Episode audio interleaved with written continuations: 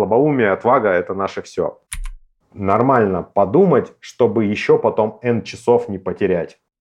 И когда любой человек всегда ошибается, из этого надо исходить. Привет! С вами подкаст «Кот уронил прод» его ведущие Георгий Могилашвили и Елена Сычевская. В наш подкаст мы приглашаем гостей, которые участвовали в историях непредсказуемых фейлов, удалениях данных с прода, внезапных отключениях всех серверов, пожарах, наводнениях, в общем, все то, за что мы так сильно любим IT. Ведь, как говорил Элберт Хаббард, самая большая ошибка – это боязнь совершить ошибку. This is fine. С нами сегодня Денис Яковлев. Денис — инфраструктурный инженер, работал в таких компаниях, как JetBrains, Плеск, 2GIS, был на самых разных должностях, в том числе руководил командами разработки. А еще Денис — программный директор замечательной конференции Кодефест в Новосибирске. Денис, привет! Всем привет, да, спасибо, что пригласили. Попробую рассказать что-нибудь интересненькое. Как, как ты себя обычно представляешь другим? Так как у меня много коммуникаций, где мне надо представляться именно по Кодефесту, то я обычно пишу Яковлев Денис, Кодефест Новосибирск, и там уже идет, идет дальше общение. Ну, вообще прошел а, путь вот там Junior Куан на самом, в самом начале карьеры до вот там руководителей команды инфраструктуры. Параллельно руковожу программным комитетом в Кодефест. Это крутейшая конференция за Уралом айтишная в Новосибирске. Вот, как-то так. Я на самом деле полностью соглашусь, что Кодфест прям за Уралом точно, наверное, крутейший, ну и вообще одна из классных конференций, которые я очень безумно люблю и обожаю. Поддерживая тему Кодфеста, хотела спросить вот о чем. Как ты себе вообще представляешь образ такой кремниевой тайги? Что это для тебя? Ой, какой интересный вопрос. Вы прямо сразу с козырей начинаете валить, да? Периодически то тут, то там этот термин э, кремниевой тайги, он возникает, и он возникает как бы не на пустом месте, да, мы все прекрасно знаем, что в Новосибирске, да и в принципе в Сибири очень много крутых ребят, инженеров, тимлидов, да, там даже спикеры, которые приезжали когда-то к нам иностранцы, да, вот которые вот трушные иностранцы, не наши, которые уехали, да, а вот прям вот а, реальные иностранцы, они всегда отмечали в Новосибирске очень высокий уровень компетенции, да, то есть им там задают вопросы такие сложные, на которых очень сложно им найти ответы, да, поэтому сейчас Кремниевая тайга это такое для меня как бы собирательное название всех ребят, которые там живут и что-то делают, делают крутые продукты, решают крутые задачи. Э, очень бы хотелось, чтобы этот реализовалось в что-нибудь конкретное, да, не знаю, в какие-нибудь кампусы, в какие-нибудь стартап, не знаю, деревни, да, то есть, ну, что там есть замечательный академгородок, розовые мечты о будущем, а не про, не про э, реальную ситуацию, да, то есть было бы круто именно вот в Академгородке, и там, чтобы были какие-то вот стартап-деревни, да, чтобы там ребята могли создавать свои проекты, чтобы их реализовывать, чтобы там было, были было такое общее комьюнити, да, как-то так. Отчасти сейчас это есть, но это, говорю, это вот э, название, которое просто вот витает между участниками, да, это не, не какое-то официальное название чего-то. Как вообще в твоей жизни появились конференции? Как, как момент ты это помнишь? Или это такой очень постепенный этап? Конечно, я помню, так сказать, одномоментное появление, да, когда я пришел работать в 2GIS, мы, старые сибиряки, еще называем его дубль ГИС, я как, как раз хотел спросить, 2GIS или дубль ГИС? Да, да, да. Мы, мы, те, кто жили давно в Новосибирске, называем дубль ГИС. Вот, а для всех более понятно 2GIS. Короче, вот я пришел в 2GIS и буквально, ну не знаю, с порога просто мне встретился Артем Кудзев, это вот который, э, они вот с Женей Васильковым, они основатели Кодефеста. Артем до этого был руководителем программного комитета. Сразу с знакомства Артема, да, началось, во-первых, выступления на конференциях, потому что он тогда руководил техномаркетингом э, в 2GIS, ему нужно было, были ребята, которые выступают, причем в Москве, в Питере, да. Сразу же появилась вот эта история, и с задержкой, там, не знаю, недели, максимум две, появилась история с Кодефестом, потому что Кодефест, он родился, так сказать, из недр 2GIS. Когда я туда пришел, мы, там, весь программный комитет э, работал в 2GIS, и мы вот на одном этаже встречались и обсуждали, да, то есть это сейчас он такой большой, распределенный по городам и странам, а тогда он был вот, по-моему, в контексте веб-отдела, да, вот такой сосредоточен. Вот, поэтому весь, э, как сказать, скоп тасок, э, посвященный конференциям, он у меня появился практически одномоментно с приходом э, меня в 2GIS и со знакомством с Артемом. Слушай, а если попробовать сбежать еще раньше в, в прошлое, как ты оказался айтишником? Слушай, у меня образование медицинские приборы и системы на кафедре систем сбора и обработки данных. И когда мы учились в универе, мы в основном были во всяких э, поликлиниках, больницах, да, пытались как-то понять, как вот с этой сложной техникой всей работать, да, то есть у нас доступа особо к зарубежным штукам не было, ну, не в смысле потому, что был дефицит, а в смысле, кто вас мелких туда пустит, да, к такой сложной и дорогой технике. У нас были какие-то приборы местных производителей. Ну, в общем, мы, короче, копошились вот в какой-то такой штуке с приборами, там э, пытались проектировать помещение под больницы, да, чтобы там правильно все могло разместиться, везде доступ был, короче. Ну, в общем, такая вот достаточно интересная история, но в тот момент возможности работать было именно вот в этой сфере достаточно немного. То есть ты мож, мог идти куда-то продавать или консультировать, да, а вот там что-то создавать, проектировать или там саппортом каким-то заниматься. На, на, ну, то сейчас это уже можно делать, да, тогда особо не было. Это около 20 лет назад было или там даже больше. А время поджимало, кончался период обучения в универе, надо было выходить а, на, а, работать, да, в большую жизнь и надо было как-то себя искать. А как мы искали работу, да, то есть мы в общаге сидим, да, там похмелились, такие, блин, деньги кончаются, надо что-то делать. Вот появился интернет.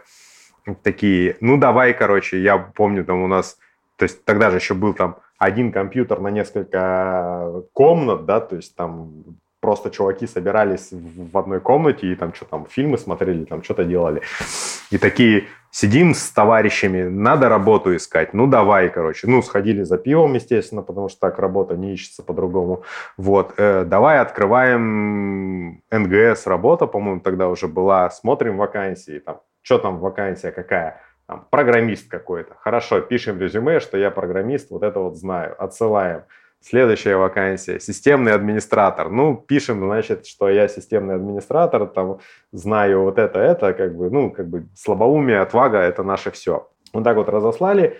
И э, я помню, у меня почему-то был выбор после всего вот этого вот э, отсева, да, пойти системным администратором в Евросеть или пойти э, тестировщиком в Плеск. При том, что как бы системный администратор в Евросеть это было как бы понятно, ну, в смысле, вот компы, да, вот ты их там, короче, админишь, да, как-то, вот, вот Евросеть, понятная штука, и там денег больше давали. А, а Плеск, во-первых, у них тогда сайт был на английском полностью, там Плеск.ком был, как бы это же хостинговая панель, хостинговое э, ПО, и там какие-то фотографии этих э, дата-центров, ну, короче, что происходит, какие-то там провода, короче, там вот это вот все. И, и вакансия тестировщик.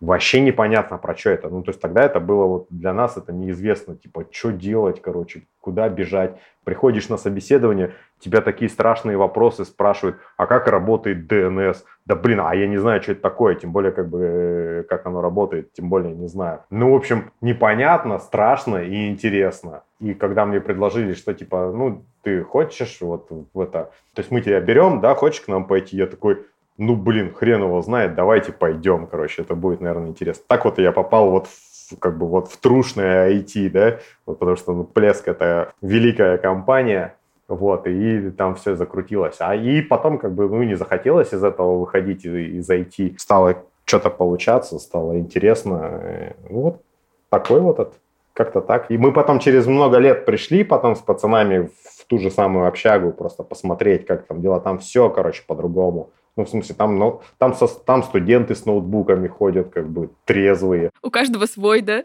У каждого свой, да. Мы такие, такие стоим, знаешь, как это, как в музее, типа, что происходит, какие-то разноцветные люди, стекла целые, бутылок нету разбитых, короче, кровь никто не отмывает. Ну, что, вообще ушла эпоха. Ты какие-то ужасы рассказываешь просто про новосибирские вузы. Я рассказываю наш быт. Слушай, а у тебя сын есть? Да, у меня сын, ему 7 лет исполнилось недавно с его позиции ты замечаешь, вот как он, что он думает сейчас про IT, и, и как ты, может быть, думаешь, а, каково сейчас будущее айтишников для нового поколения? То есть, вот, да, вот студенты уже чистые, отмытые со своими ноутбуками, они, но они уже студенты. Вот что дальше? Как ты думаешь, IT для твоего сына? Это путь, не путь и вообще? Я думаю, это, короче, очень интересная штука. Однозначного ответа на твой вопрос нет, он безумно интересный. Ну, то есть вот у меня сын, да, о, я там что-то, а, когда он еще там совсем маленький был, там года три, он только учился говорить или там уже говорил. Я такой сижу, и что-то мне надо было, я по, по телефону говорю, окей, Google, там найди мне что-то там, что-то найди, короче. И он такой берет за мной, повторяет, говорит, окей, Google, и там бра на своем, на детском. У чувака, вот, ну, у моего сына, у него в жизни не было времени без окей, Google. Понимаешь? Он родился, короче, с осознанием того, что вот можно так. Я родился с осознанием того, что можно как бы палкой по стене бить, и это офигенно интересно, короче.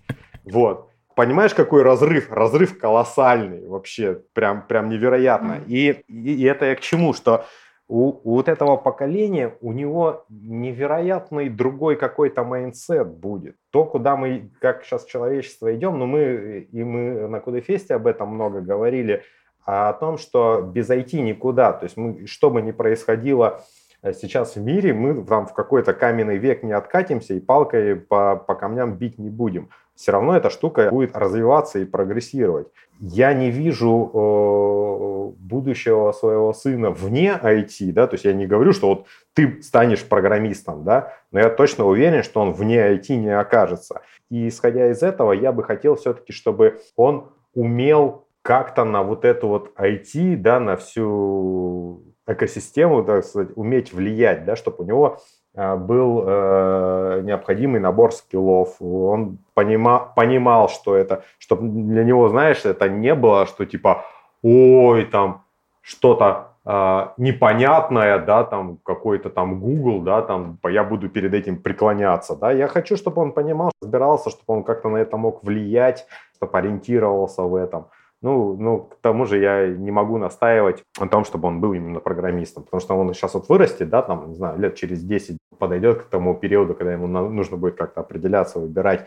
Я понятия не имею, что через 10 лет будет, короче, в, в нашей индустрии, да, какие профессии, да, как, как можно будет влиять. Вне IT он точно не окажется, а как он будет влиять на экосистему, пусть сам выбирает как бы IT не развивалось, какие бы гаджеты у нас там не были, у детей наших не были, все равно это как бы очень важная часть жизни, да, то есть, которая нам помогает что-то делать, но базовые какие-то вещи, базовые ценности человека, они все равно лежат вне IT и должны получаться не айтишными способами, да, то есть, ну, то есть нам в походы ходить, на тренировках драться, короче, вот это вот все здесь IT как бы ни при чем, и, и это как бы тоже должно быть в жизни. Сугубо мое мнение, с этим можно спорить, да, ну там если ему накачать full сет априкух, которые отвечают за м- развитие или за воспитание, то человек из него не получится. Вот, можете меня чем-нибудь кинуть. Нет такой ни физической, ни идеологической возможности. позапрошлом году, по-моему, был Кодефест Child, да, то есть у нас дети были, короче, на, на Кодефесте. Там были ребята, там что-то 12, ну, в районе 12 лет, и мы наблюдали за тем, какие, какие, какого уровня задачи их интересуют, какие они решают, да, сейчас 12, то есть... Какие вопросы их волнуют? Да, какие, какие вопросы. Это достаточно сложные, интересные задачи, да, то есть они там каких-то роботов делают в 12 лет. 12 лет я роботов видел только в «Звездных войнах», да, они вот э, делают э, сейчас руками, и, и они что-то там придумывают, да, то есть э, они решают уже более сложные задачи, чем мы решали в то, в то время. И эти люди придут и будут более какие-то концептуальные вещи решать. Я свято верю в детей, что они а, айтишечку нашу разовьют, может, исправят те проблемы, которые мы не смогли исправить.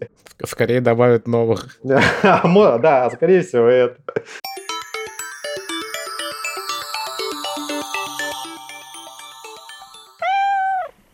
Давайте переходить к истории, по поводу которой мы сегодня собрались. Сообщи, пожалуйста, какой-то важный контекст, если он есть. Не знаю, возможно, время, когда это было, какие-то еще важные обстоятельства технические. И сообщи, пожалуйста, что же приключилось.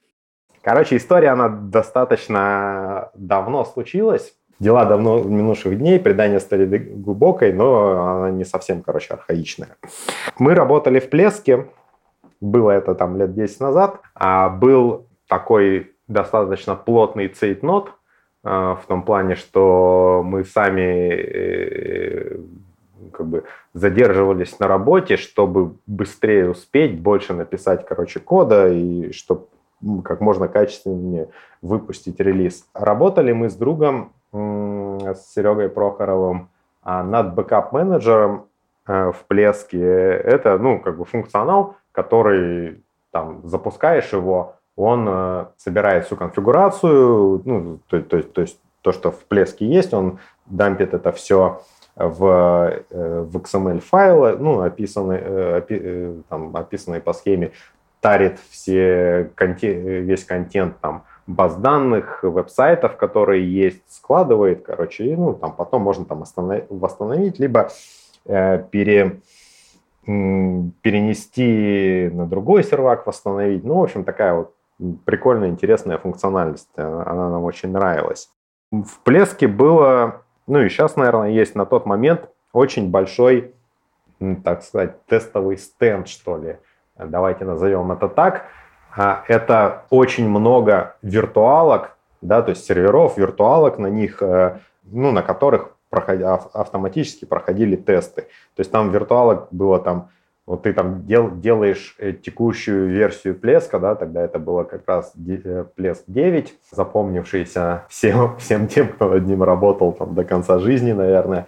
Ну и там, соответственно, нужно протестировать Плеск на всех Linux, да, там Ubuntu, Debian, короче, какой-нибудь э, Red Hat, короче, вот, ну, то есть просто вот full set, да, потом на, все, на всей винде там были э, эти, как его, это я просто рассказываю, чтобы слушатели понимали масштаб трагедии, да, там винда, фряха была, все это нужно было протестить э, автоматически э, чистую инсталляцию, да. Потом апгрейды надо было протестить э, там, с предыдущей версии, с предпредыдущей версии, потом какие-то кейсы, которые пришли от кастомеров, что у нас вот в той версии был такой-то баг, там потом был апгрейд на предыдущую версию, а потом на эту, эти все тоже кейсы надо было проверить, то есть это все поднималось автоматически, вот этот вот конкретную цифру, сколько там э, билдов гонялось или там вир- виртуальных environment гонялось, я не помню, но это было очень много. И это была достаточно критичная штука, потому что люди приходили, допустим, на следующий день, у них там за ночь был прогон э, тестов, да, они там разгребали, фиксили, ну, то есть и был достаточно плотный цейтнот, поэтому как бы любой выход из строя, он был критичен. Надо было срочно фиксить и как-то это поднимать. Ну вот мы с Серегой как-то в тот день э, сделали, протестировали, так сказать, и закоммитили такую функциональность, как шедульный бэкап по расписанию. Ну, то есть там делаешь расписание, там бэкапится в такое-то время, короче, там это все. А, что-то задержались, как обычно, допоздна. Это, было часов, наверное, в 8 вечера. Мы еще были на работе в тот момент, когда весь, вся эта машинерия заработала и пошла, короче, делаться. Ну, мы уже такие расслабились, такие, что, что чай пьем, сейчас, говорит, допьем, да поедем домой. И тут начинает э, все отваливаться. Ну, в смысле, отваливаться каким образом? Тесты там падают по тайм-ауту, кто-то там не успевает доделаться. То есть это не одна а, проблема, да, а вот прям массово. То есть что-то у нас на стенде жрет ресурсы или там или что или что-то это, что не позволяет, короче, в нормальном нормальном флоу проходить тестом. Ну, что делать? Поняли, что мы домой не уедем, э, начали э, лезть, смотреть и приходим к выводу э, через некоторое время о том, что вот там сет машин большой запустился, начались, пошли тесты, и на всех этих сетах одновременно запустился наш шедуленный бэкап, у которого дефолт был вот на определенное время поставлен, на 8 вечера, короче. То есть все запустилось, тесты пошли, набился, короче, какой-то контент, и у всех запустился, короче, бэкап-менеджер и сожрал все как бы ресурсы, и все поотваливалось, все, короче, сложилось. И мы такие, ну, то есть, когда мы об этом узнали, такие, ну, блин, фигня какая. А я захардкодил э, определенное время, да, одно там в 8 вечера, все запустилось, и все слегло, короче, пофиксили тем, что, ну, там, какое-то, по-моему, рандомное время, или там его вообще по дефолту отключили, этот шедуленный бэкап. Э, да, по-моему, по дефолту шедуленный бэкап отключили, и все, все потом дальше заработало. Ну вот, короче, как-то так. Ты пропустил все самое интересное. Как долго занял процесс от момента, когда вы поняли, что, что произошло и в чем причина, до момента, когда вот эти все тестовые виртуальные машины стали снова доступны, и процесс мог продолжиться? А я бы еще спросил, как долго прошло перед тем, что вы заметили, что что-то случилось, и поняли, почему это случилось? Да, нам нужно время. Я точно помню, что в этот же день мы оказались дома, то есть у нас начало все валиться. Сначала приходит нотификация, да, что какой-то там тест по тайм-ауту отвалился. Ну окей, да, там бывает, там, это, там же не все сто процентов всегда хорошо. Ну, ничего страшного. Потом что-то там там на одном environment, на втором, на третьем, да, то есть где-то уже, короче, там спустя там несколько нотификаций мы понимаем, что ну, это какая-то уже тенденция, да, уже, наверное, что-то происходит. Да, когда э, на, начали там идти смотреть, ну, время выполнения тестов, что оно как бы затягивается, вот, и начали понимать, ну, то есть в течение там получаса мы поняли, что что-то не так давай дальше раскопай. Ну, потому что там же не, непонятно, да, что типа, о, сразу это бэкап, короче, да, и типа все пофиксили и пошли домой. Начали исследовать какие-то процессы, да, там, кто что жрет. Ну, вот какие-то вот исследования, как обычно, да, когда у тебя ресурсы заканчиваются, ты там смотришь, короче, кто там главный потребляющий, да, ты пытаешься это выяснить. Вот. Как ты понимаешь, ты заходишь, допустим, вот в Plesk, в контрольную панель, и видишь, что там делается бэкап. Ну, в первую ты заходишь такой, хм, ну ладно. А, заходишь во вторую, вообще там с этим не связано, ну, environment же никак не связан. Во вторую заходишь, там тоже делается бэкап. Ты такой уже, интересно, а это совпадение или нет? Ну, то есть, по идее, он же работать не должен, да, то есть бэкап это то, что делает пользователь, да, и, а там на тестовом environment, там, который проверяет базовый сценарий, а не бэкаповские, там, там пользователей нету никаких, а бэкап тестировался отдельно, отдельным сетом, вот, и, и ты такой, хм, что-то уже, значит, не так. Идешь и смо- пошли посмотрели и увидели, что там время стоит текущее, да, точнее, чуть-чуть в прошлом, и сделали предположение, что это как бы это и есть причина, да, а, зашли на все остальные проблемы environment, там тоже как бы был бэкап делался, ну, как бы понятно. Там, ну, на fix, как обычно, там минут 5, а остановка всего остального незапущенного environment, да, там сколько-то времени и там перезапуск. Ну, в итоге, не знаю, часа 2-3 мы на это потратили. Угу. А в чем заключался fix? Fix, я говорю, что мы просто по дефолту выключили. То есть там был э, schedule, scheduler для бэкапов включенный и было фиксированное время. Мы его просто выключили да, по дефолту, чтобы там э, чуваки сами э, включали когда им нужно будет. А время просто совпало, что вот то время, когда вы релизили, и было тем самым временем, которое было включено? Ну да, то есть, понимаешь, он бы, он бы все равно там на следующий день все равно бы это все упало, да? Просто, просто вам повезло, что оно упало именно тогда, когда оно случилось. Как, как, когда мы были, да, то есть вот. Вот как бы получается нормальная фича, как бы нормально работает, да, у нас есть там куча всего, причем э, очень интересно, что обычно же у чуваков очень много плесков, они тоже так же как бы расположены, они там нарезают себе это. Э, и если бы мы выпустили вот так вот и, и каким-то образом на эту штуку не наткнулись, то мы бы могли получить это действительно в продакшене у какого-нибудь хостера, да, который там раскатал новый, инва... новый этот э, сет, новую версию плесков, а у него дата-центр там сложился, потому что одновременно у него все плески начали делать бэкап. То есть правильно я поняла, что вам пришлось вообще отказаться от этой идеи именно запланированного бэкапа? То есть там в таком виде сейчас этого не существует? Нет, нет. Э, во-первых, в каком виде сейчас это существует, это непонятно. Ну, понятно, да. Мы сделали фичу по дефолту выключенной. Вот так вот. А у нас была фича по дефолту включена, и поэтому так вот получилось. Очень круто, что вам удалось это все отловить на, там, каких-то тестовых средах, и это таким образом все безопасно разрешилось. Но давай а, поразмыслим о том, что это все равно импакт своего рода, и это каким-то образом там блокирует процессы. Вот когда мы говорим о блокировке процессов, как в этот момент ты себя чувствуешь как инженер, какая атмосфера царит в команде, когда вот там важный релиз, о котором вы там переживали, волновались и давным-давно занимались им, сейчас по какой-то причине заблокирован, что происходит?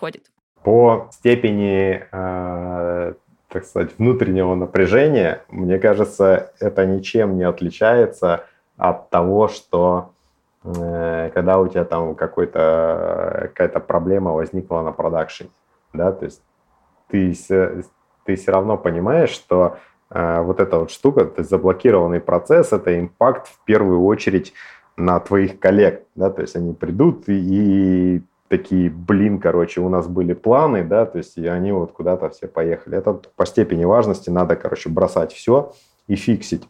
В этом кейсе очень как бы ролял сильно фактор времени, потому что эти тесты шли э, много часов, да, и поэтому как бы, то есть любой перезапуск это, это вот опять, короче, вот эти вот много часов э, запускать заново. И поэтому в фиксе ты должен быть там уверен, там 150 раз проверить, да, у тебя цена, цена твоей ошибки, она измеряется в дополнительном времени. А когда его и так нету, то там нужно, как знаете, как это, чтобы там 150 человек посмотрели на этот код, не только ты там, а еще это, чтобы вот, ну, вот прям, ну, точно, вы там, ну, там проверить это, там, э, а еще когда ты долго работаешь в таком цветноте, да, когда там постоянно перерабатываешь, что ты очень легко можешь пропустить какие-то штуки, там, не знаю, э, крайние значения, да, там, и там еще что-то не учесть, не пофиксить, вот, вот то, что ты увидел, да, конкретный кейс, вот его то, только и пофиксить, и там плюс-минус сбоку не посмотреть, да, а, и вот нужно очень внимательно, чтобы там твои товарищи посмотрели рядом, все это там, задали вопросы. Если так, ну, я вот рассуждаю, мне вот приходит на ум такой ответ, если ты там когда у тебя на продакшене какой-то вот в моменте у тебя идет fail, да, там, не знаю, чуваки получают отлуп, не могут там запросы отработать. Тебе э, нужно это сделать максимально быстро, пофиксить, да, то есть там костылями, не костылями, вот, вот прямо, чтобы он у тебя в моменте заработал, да, а потом разбираться, ну, то есть мы проведем постмортем, пофиксим, выкатим и дальше поедем. Но в моменте ты должен сделать что угодно, чтобы у тебя заработало. Здесь же ситуация немного обратная, да, то есть ты должен нормально подумать, чтобы еще потом N часов не потерять. А в этом, в этом контексте хочу спросить, а вы рассуждали после того, как, вот не сейчас, да, уже спустя время, а тогда, когда случился инцидент, как вы проанализировали, было ли у вас возможность проанализировать это потом, какой-то постмортом собрать или э, что-то в таком духе, и подумать, а что же случилось и как это избежать в будущем? Ну, конечно, флоу у нас всегда был такой, что типа вот инцидент какой-то там постмортом, и по постмортому, да, там экшен items на тему, типа, что делать, чтобы такого больше не повторилось. Вот, ну, я, честно, не помню, короче, как мы его провели, да, то есть это уже какие-то более технические подробности, да, то есть вот, это вот, вот этот вот фейл, он такое яркое впечатление оставил, да, то, что типа, блин, ни хрена себе, да, поэтому так заполнился, а остальное это как бы техни- технические обычные вопросы, которые ну, мы просто сделали. Ну, а может быть, ты помнишь, что лично для тебя, чему тебя эта история научила? Наверное, знаешь, с тех пор у меня там, ну, не, не одномоментно, да, вот какое-то там переключение произошло, но тем не менее сдвиг э, мышления, э, ну, потому что это был достаточно, по-моему, один из первых проектов, над которым я работал, так ну, как бы ответственный был за все это. То есть у меня начался сдвиг мышления от, так сказать, single environment в multi-environment, да, вот это вот, знаешь, как, типа, есть же, э, типа, works on my machine, да, типа, у меня вот работает, да, как бы, а как, какие ко мне претензии, да, то есть то, что у вас там в ваших кубернетсах работает, я, как бы, это ваша проблема, да. У меня, как бы, э, там, или там на моей виртуалке все работало, да, вот, schedule'ный бэкап, вот он запускается, как бы, что вы хотите от меня, да, вот, вот все хорошо, да. Вот мы даже не, не то, что в другую среду помещаемся, да, а мы просто вот в мульти-environment, где мы там не одни расположены, и совершенно другой кейс, да, то есть, точнее, не, не совершенно другой кейс, а другие нюансы. И вот с тех пор твой environment это как бы не source of truth, что нужно думать о кастомерском environment, нужно думать о том сете, кастомерском сете, в котором будет существовать твой продукт, да. Ну, то есть, понимаешь, это вот в теории, там, допустим, когда ты статью читаешь, это типа и так понятно, да, типа, ну, окей, да. А когда ты вот на шкуре своей прочувствуешь это, когда, когда там из-за тебя там все, короче, это совершенно другое, это запоминается гораздо эффективнее, да, чем чем вот ты прочитал в статье. И поэтому, да, то есть с тех, с тех пор какой-то сдвиг произошел, вот кастомерский environment, то, что он отличается от твоего, и что это надо всегда, короче, думать про это. Прикольно. Слушай, а можно ли научиться такому образу мышления, не переживая опыт? То есть вот, по почитав книжку, как мне Вообще, возможно ли мне понять, что действительно в книжке написаны умные слова и стоит к ним прислушиваться, не дожидаясь фейла у себя во дворе? Это, наверное, знаешь, немножко еще перекликается, если так подумать, про конференции. Вот люди пришли послушать конференции «Чужие истории». Вышли такие классные, типа, ну да, прикольно, сказал чувак со сцены, но у нас же не так. Не, там, знаешь, э, я бы тут э, тоже разделил вот эти вот истории, э, потому что, ну, одно дело ты читаешь не знаю, какую-нибудь умную книжку, да, где говорится о том, что, типа, надо делать так. Ты такой, как, знаешь, как теорию прочитал, такой, ну да, типа, согласен. Второй вопрос – это когда тебе чувак э, на конференции рассказывает, блин, мы вот это не подумали, и потом мы разгребали там неделю, короче, вот ты понимаешь, что, ну, то есть это проблема, то есть более, более э, конкретная проблема, и она к тебе немного ближе, да, то есть это тебе не какой-то умный дядя пишет в книжке, а вот там, не знаю, твой знакомый рассказывает об этом. Это уже как бы больше как бы психологический импакт на тебя, да, ты такой, блин, надо, надо там пойти проверить, чтобы там, как Вася, не сидеть там все выходные, да, вот. А, ну и самый, конечно, импакт э, когда ты сам переживал, но когда люди шарят с тобой свой опыт, да, когда ты можешь как бы заранее понять, что может произойти, да, вот э, в реальности, да, то есть шарят же опыт как бы такие же люди, как ты, да, там, с других компаний или с других отделов, как-то этому проще научиться, да. Вопрос ответственности каждого, ты же понимаешь, что, там, допустим, предусмотреть, не допустить ошибку, да, это гораздо дешевле, чем ее там встретить и исправить, да, то есть там мы когда в Плеск пришли работать, у нас начальник QA, а он нам рисовал, я на всю жизнь запомнил, график рисовал стоимость ошибки, да, то есть когда она найдена, да, когда она там на этапе там юнит, ну, ручной проверки и там в продакшене uh-huh. там стоимость ошибки там uh-huh. вообще колоссальная, да, что там надо все это перезапускать, перевыпускать и это все. И в этом плане, э, когда с тобой шарят знания через конференции, через метапы, да, это вот уменьшает стоимость твоих ошибок, да, если ты вот к этому прислушиваешься, да. Вот как бы отвечая на, на твой вопрос, да, мо- можно эти штуки нивелировать у себя, слушая истории других людей, допустим, да, то есть когда, когда ты понимаешь, что это не голая теория, а это реальность, и там вопрос что не если это случится, а когда это случится, да, то есть и, и ты такой приходишь и там просто, короче, прочекать на то, что а может у меня вот случится такой фейл, как у Васи, да, и ты такой смотришь, видишь, да, и там, если ты его там в безопасном environment повторил, да, то как бы это уже преступление его не пофиксить. Вот так, так сказать.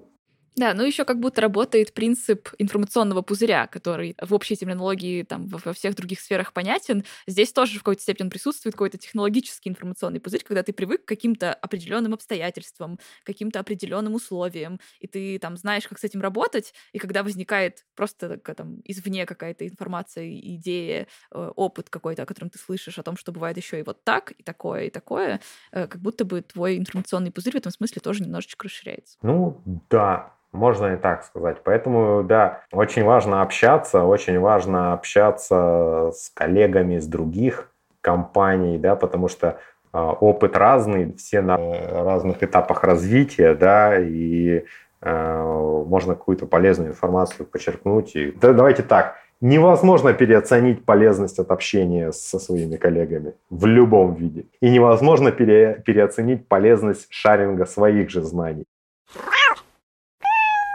У меня такой кейс был интересный. Я когда-то, когда вот ну, в 2GIS только устроился работать, выступил, ну, это сколько, это очень давно было, выступил на одном из хайлоудов, уже там прошло какое-то время, для меня уже мой доклад, а, он ну, как бы потерял актуальность в том плане, что мы уже дальше пошли, да, там что-то там другие фичи заимплементили, другой подход сменили, да, то есть это вот, а ко мне приходит через некоторое время, через несколько лет человек и говорит, вот, я нашел твой доклад на Хайлоуде, да, можно я его сделаю, расшифровку, там, не знаю, на Хабр, там, ну, куда хотел. Я говорю, а типа, а нафига, зачем тебе? Это же все уже там устарело 800 раз, короче, зачем, кому это надо? Он говорит, нет, а мы, говорит, только к этому подошли. Я такой, ох, нифига себе. Ну, то есть там, типа, надо всегда допускать, что все находятся на разных ступенях э, ну, как бы не, не развития, а имплементации, да, может, там кто-то что-то осознал, что ты уже давно понял, или наоборот, ты только приходишь к какому-то осознанию того, что чуваки уже там 10 лет в продакшене крутят, и это же, блин, офигенно, да, чтобы там у них можно прийти и спросить, ребята, а как вы это сделали, там, почему вы это сделали, и тебе раз там за полчаса расскажут то, что ты сам будешь копать год. Я помню, когда еще Kubernetes еще никто не знал, это э, не было еще там мейнстримом, и там про докер все только начинали слышать.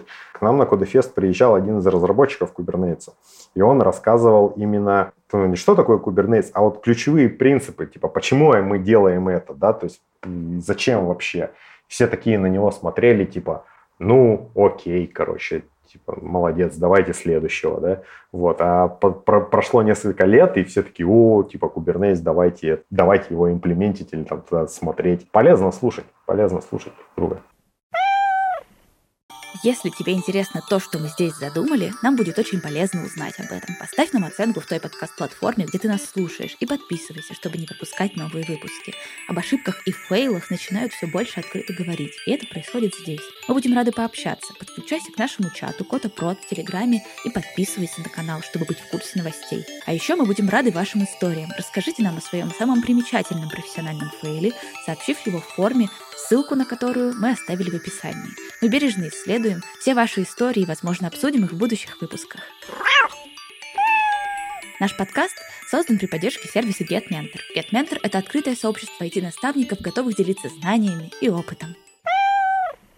Слушай, а как ты считаешь, вот такой разрыв, даже не знаю, как, каким то словом назвать, в подходах, в развитии, наверное, да, а, что одни компании уже начинают думать про принципы построения кубернетиса, для чего он нужен, а другие пока совсем вообще не понимают, о чем речь, и считают этого человека таким юродивым. Такой разрыв, это нормально или его надо сокращать? Слушай, ну мы же говорим о какой-то живой среде, э, о том, что мы все развиваемся в разных условиях, да, попытка какой-то ну, стандартизации или там это, это же всегда какая-то вот ну, неблагодарная вещь. Ну, ну и там ты что-то делаешь или, или там а чуваки еще только об этом задумываются. Может, у них такая, э, ну как, я бы, давай, давай так, я бы не сказал, что это вот какая-то вот, знаешь, э, прямая, по которой все идут, там, типа, эволюционного развития. Одни вот здесь находятся, одни вот здесь находятся, другие там чуть-чуть пораньше. Это многовекторная такая штука, да. У одних такие условия, у других такие условия. Там же куча параметров. Там может, там, не знаю, отсутствие финансирования, отсутствие необходимости, более горящие какие-то проблемы, да, там, типа, мы там условно понимаем, что там Kubernetes это там типа стильно, модно, молодежно, но нам нужно вот эти вот фичи сейчас сделать в ближайшие там N лет, иначе нам эти как бы Kubernetes и все, что вы там, или там друг, другой, любой другой инструмент, про который мы говорим, он нам не нужен будет, да, если мы вот этого не сделаем, да. Э, ну, то есть это стандартизировать и как-то приводить в одно какое-то состояние, это, по-моему, бессмысленно. У чуваков сложилась какая-то ситуация, да, там, там сумма факторов, да, что вот надо это сделать. Но они сделали, да. Не сложилось, сделали, сложилось другое, сделали другое, да, это как бы нормально. Но это тоже я там понял, э, это не спустя какое-то время, да, потому что когда ко мне человек пришел, он говорит, мы только к этому подходим, я говорю, блин, а что вы раньше делали? А потом думаю, блин, ну вот я дурак, да, то есть это же совсем про, про другое, да, поэтому, ну, мы растем, развиваемся, что-то сами понимаем. Вот это хорошо. Если переходить к таким более обширным вопросам, связанным с твоим там уже с, с текущим опытом, появились ли у тебя какие-то принципы вокруг человеческого фактора в IT? Э, там, что может сделать человек, к чему лучше инфраструктуре быть готовой? Человек может сделать все. Не, не стоит пребывать в иллюзиях о том, что типа вот типа у нас человеческого фактора нет, да, или там у нас там все, все такие крутые, да, что не ошибаются никогда. Любой человек всегда ошибается, из этого надо исходить. Ну, как бы не берусь утверждать, но, по-моему, в некоторых индустриях это знают гораздо лучше, чем в IT, да, то есть в какой-нибудь, не знаю, атомной энергетике, да, там, и там еще что-то, где цена ошибки у тебя там условный Чернобыль, да, то есть ты не сможешь это там быстро пофиксить, да, и сказать, типа, ну вот мы постмортем провели, да, у тебя импакт такой, что э, мама не горюй. Лучше всегда, чтобы было какое-то дублирование. Люди работают с продакшеном, да, то есть это Нужно, чтобы не один человек в один момент времени был. Я сейчас не, не хочу скатываться в какие-то э, рекомендации, да, что я вот сейчас начал говорить, да, и понял, что я какой-то все, всеобъемлющий там, полный список, да, я там не смогу сказать, да, по-любому что-то там забуду или какую-нибудь ерунду скажу. Можно сказать точно, что человеческий фактор есть, он есть везде, стараться его нивелировать, да, то есть думать об этом, что типа, а где, где у нас там, не знаю, незаменимый Вася есть, который там только он там все знает или там только он может, и его ни, никто не может никак не проверить, ни, не поспрашивать ничего. Ну, разброс экспертиз, очевидно, присутствует, и это нормально. Такова среда, в которой мы существуем. Но если фокусироваться немножечко на построении инфраструктуры как раз, э, как тебе кажется, вот совокупная экспертиза относительно там, тестирования инфраструктуры, относительно обеспечения ее качества, она как-то развивается там, в среднем по больнице, или это еще такой большой открытый вопрос? Можно сказать так, да, развивается и проблем много, да, но это, это сп- спасибо, капитан Очевидность, да, мы и без тебя это знали. Да, если смотреть вот именно тестирование самой инфраструктуры, работающий подход к тестированию инфраструктуры, там, не знаю, какой-нибудь фреймворк или там процесс, э, мне еще не удавалось в своей практике как-то внедрить, да, чтобы вот там это все все равно как-то на условных кастомерах как-то проверяется. Я знаю, что есть инструменты по проверке инфраструктуры, если мы там работаем с тем же там Terraform, да, там есть какие-то тестовые фреймворки, которые проверяют, а правильно ли там все создалось. Понятно, что инструмент есть, ты можешь им пользоваться там при своей какой-то разработке, но именно встроить в какой-то процесс мне, по крайней мере, еще ни разу не удавалось. То есть где я работал, выглядит следующим образом. Вот есть какой-то стейджинг. Стейджинг – это то, что вот куда энд-юзеры не попадают наших продуктов, да, вот там он внутри крутится. И если какие-то проблемы с ним, то наши чуваки нам же зарепортят, но мы это быстро пофиксим, да, какое-то время вот с этим поваримся таком environment, а потом выкатим в продакшн. Мне кажется, в компаниях, э, где инфраструктуры там в разы больше, чем в тех, где я работал, где она там сложнее, процесс тестирования, да, он как-то более осмысленный, более сложный, да, вот Георгий, не знаю, может меня дополнить или поправить, да, что там где-то в европейских компаниях там, может быть, существуют какие-то там процессы, тестовые проверки environment, может, он как-то отдельно тестируется там или еще что-нибудь. Ну, то есть я, я, я знаю, что это где-то есть. Где-то есть, но тоже нигде. Например, даже у меня есть опыт, когда из-за, казалось бы, там одного безобидного комита полегла вообще вся инфраструктура, вообще вся. В, в, куда ни ткни, что-то лежало просто везде. Из-за одного маленького комитика. Такой DNS? Нет, нет, нет, нет, нет. Там был абсолютно человеческий фактор. Просто совершил человек опечатку. И эта опечатка стоила того, что там уложилось все в разных произвольных местах. А, ну вот, да. После чего появился процесс. Ну, то есть про проверка инфраструктуры это достаточно такой трудоемкая и сложная задача, да, потому что она вот она всегда живая, ты не, не, не сможешь там полностью, наверное, ее симулировать как-то, чтобы там все проверить, да, и ты в любом случае ты выкатываешься, у тебя какой-то процент вероятности ошибки у тебя есть, да, ты не можешь такой, типа, я выкатил, я все проверил, выкатил, и все, все работает.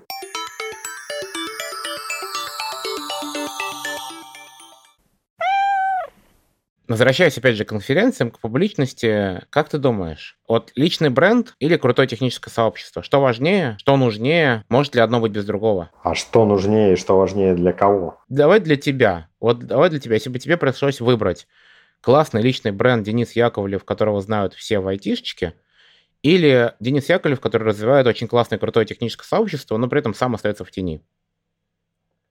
Возможно ли это, то есть возможно ли оставаться в тени, развивая крутое техническое сообщество, и что бы ты выбрал, если бы был такой выбор? Ну, я всегда выбирал э, и выбираю второй вариант. Мне как-то интересней, то есть вот мы там с Ваней Углянским, да, делали в э, Новосибирске Джук НСК сообщество, да, где там уже джависты Новосибирска собирались и обсуждали свои проблемы. С Юрой Васильевым и другими ребятами НСК.нет делали, тоже где там дотнетчики в Новосибирске собираются. Вот мне какие-то такие процессы процессы интересней, создавать, там, чтобы ну, ребята там общались, да, какие-то свои задачи решали, что-то обсуждали, нежели вот, ну, какая-то вот моя персональная. Не знаю. А почему? Ну, вот я, я вот и задумался, да, вот над твоим вопросом. Может, знаешь, это как-то э, в разрезе пользы, да, наносимой мной в комьюнити, в сообщество. Мне кажется, да, то есть я не замерял какие-то конкретные цифры, что я там не знаю, выступлю с докладом, да, непонятен, какой я нанесу импакт. Да, в ощущении полезности, вот в, в измеримости, да, то есть я понимаю, там, я там создал там несколько комьюнити, вот там столько-то человек, вот им такой-то профит, они там встречаются, да, я, я,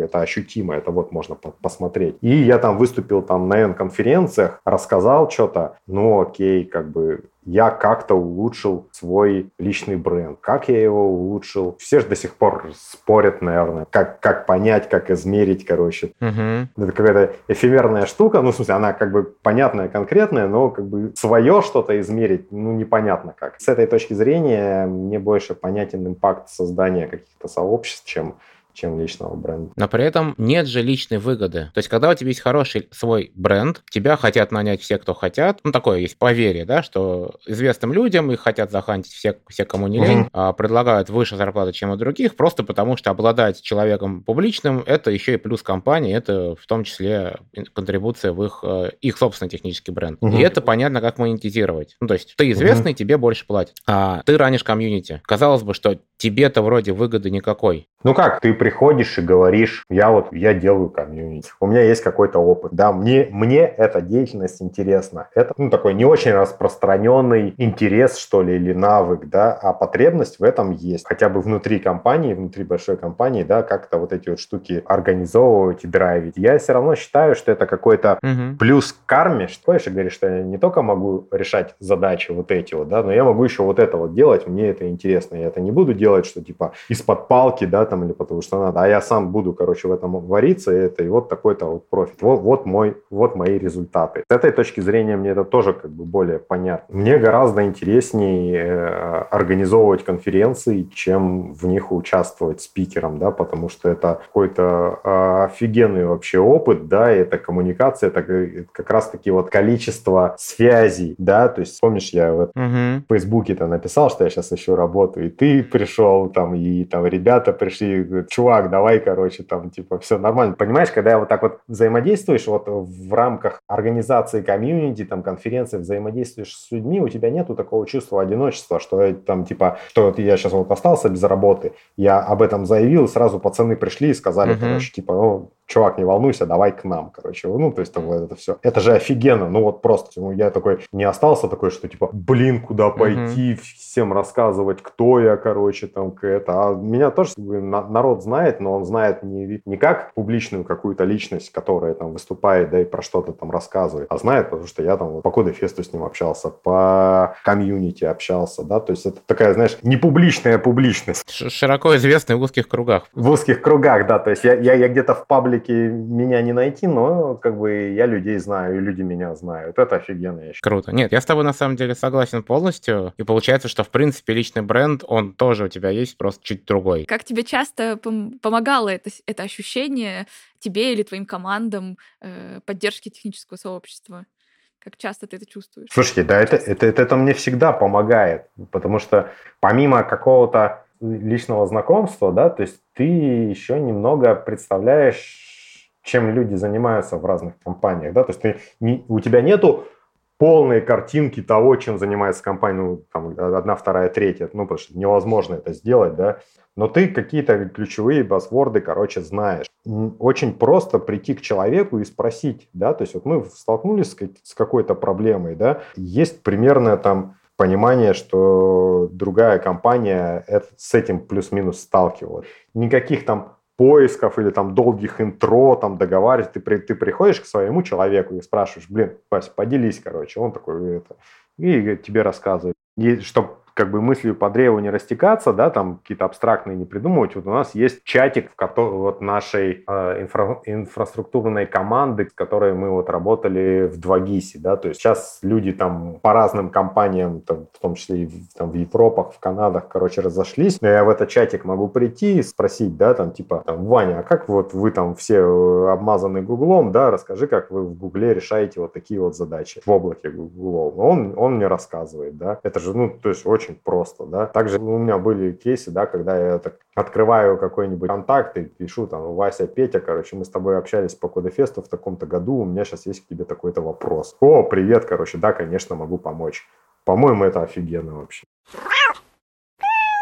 На этой потрясающей, вдохновляющей ноте, видимо, настало время наших классических вопросов, нашей классической рубрики, э, поражающей, удивляющей. Что ты, э, что ты скажешь, когда окажешься перед Богом? Вот это вот, да? Вроде того.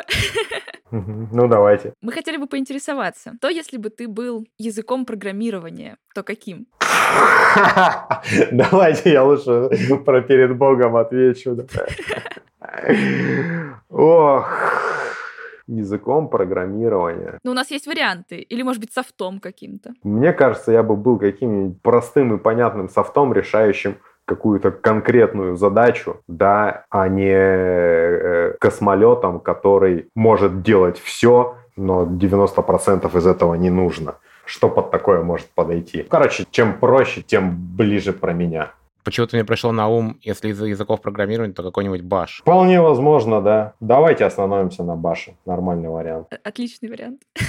Второй вопрос. Если бы не IT, если бы вдруг так случились обстоятельства, что по каким-то причинам эта сфера была бы тебе недоступна, чем бы ты тогда занимался? Я бы занимался детьми. Не, не что-то общепринятое, то есть я там не работал бы в детском садике или в школе, да, то есть я бы какую-нибудь штуку сделал такую интересную, всеохватывающую, да, вот Питере открылась а, школа героев, инструктора там э, э, вводят ребят в походы всякие устраивают, причем как бы это не не просто как поход, да, то есть пройти точку А точку Б а там со всякими... То есть там очень много чего, и эта штука безумно интересная.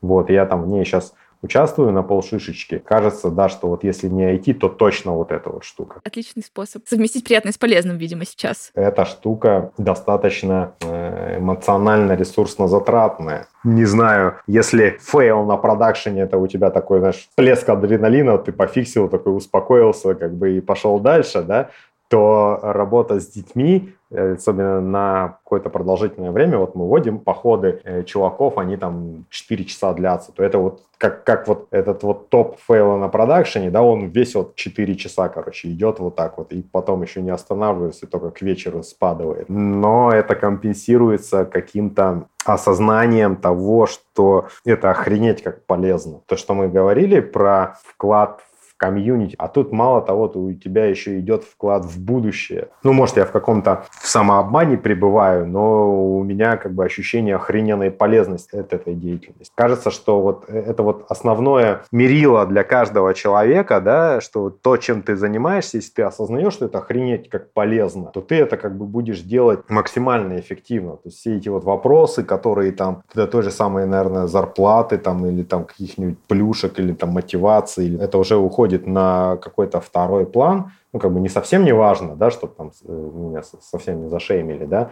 но вот если ты осознаешь, что то, что ты делаешь, это охренеть как полезно, да, ты это понимаешь, тебе это как бы не рассказали, да, там не заставили выучить, а ты это понимаешь, то это то место, где тебе работать надо, где, где ты сможешь максимально выложиться, да, и, и принести профит и себе, и окружающим. Все так задумались, всерьез, и надолго.